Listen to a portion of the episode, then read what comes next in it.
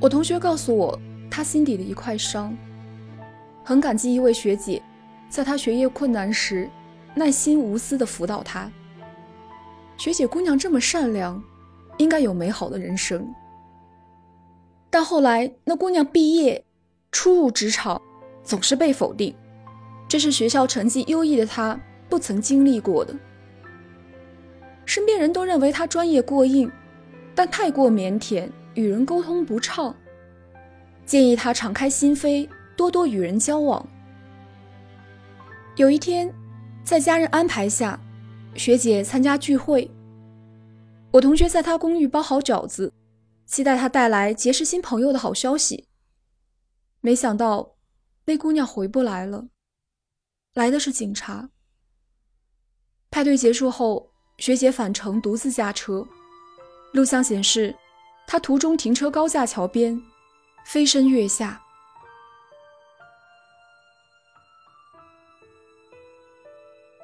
他不开心已久，可能又受到什么刺激。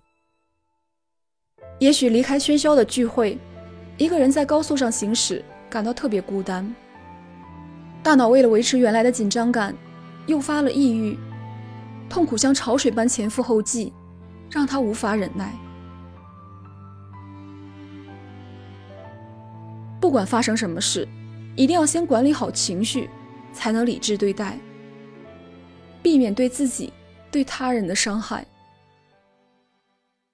刺激。并非绝对是坏事，有些刺激会给我们带来安定、幸福和满足感。比如小时候焦虑时，远处传来妈妈的声音，我们会感到安心。有些人在难过时，去熟悉的公园会感觉变好。有的人只要听到某首歌，就会心情大好，勇气倍增。这些刺激可以引发正面情绪，并成为习惯。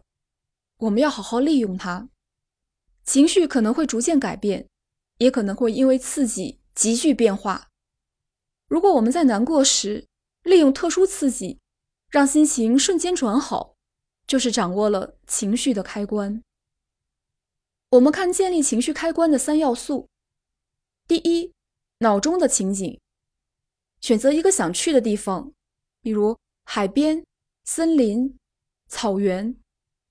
可以是没去过，甚至不存在的地方。想象自己到了那里，身心都放松平稳。想象自己在那里拍了张代表性的照片，不断想象那幅景象，直到非常熟悉，随时可以想起。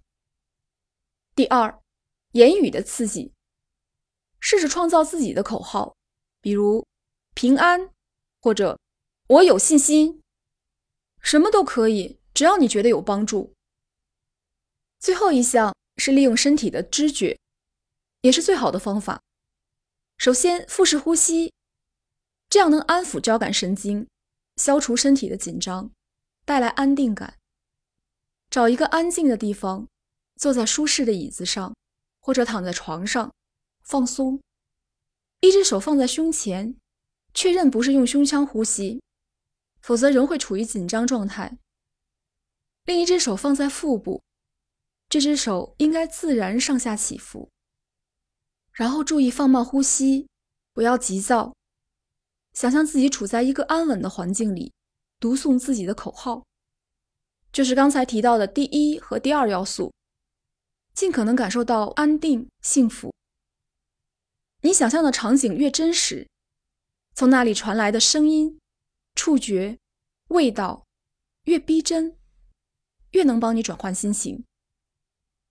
如果无法集中精神，先把注意力放在腹部的手上，感受身体的知觉，比如手的温度和腹部的起伏。